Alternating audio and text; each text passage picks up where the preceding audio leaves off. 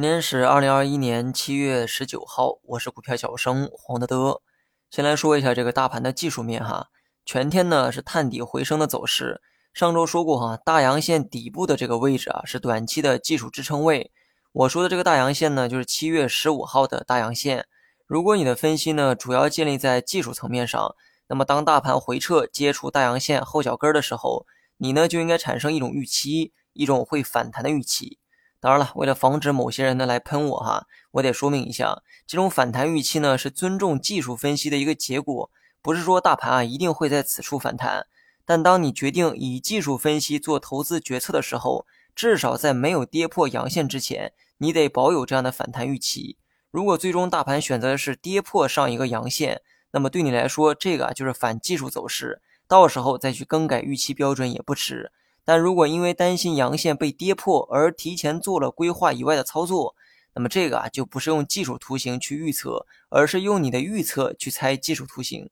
那么到今天为止呢，市场表现的较为弱势哈，所有人呢也都感受到了这一点。因为前期火热的半导体、锂电、光伏都迎来了调整，但我对大盘的这个观点啊还是跟之前一样，没跌破七月十五号大阳线之前，短期呢可以预期止跌或者是反弹。只不过这期间市场风格呢又发生了一点变化，刚才提到的成长股啊开始呢出现调整，跟他们对立的蓝筹股呢虽然也没强到哪去，但相比之下，蓝筹白马的跌势正在放缓，短线呢可以按照止跌预期。蓝筹呢大量集中在上证指数，所以呢这两天上证啊比较抗跌，科创和创业板出现了短期的头部。上证的预期方式呢，刚才我也说过了哈，短期呢就盯着上周四的大阳线就行。至于其他三个指数表现的则比较弱，咱们呢以创业板为例哈，整体呢还保持在上升的通道，但是经过上周五的大跌，也形成了短期的头部，五日线呢也开始顺势朝下。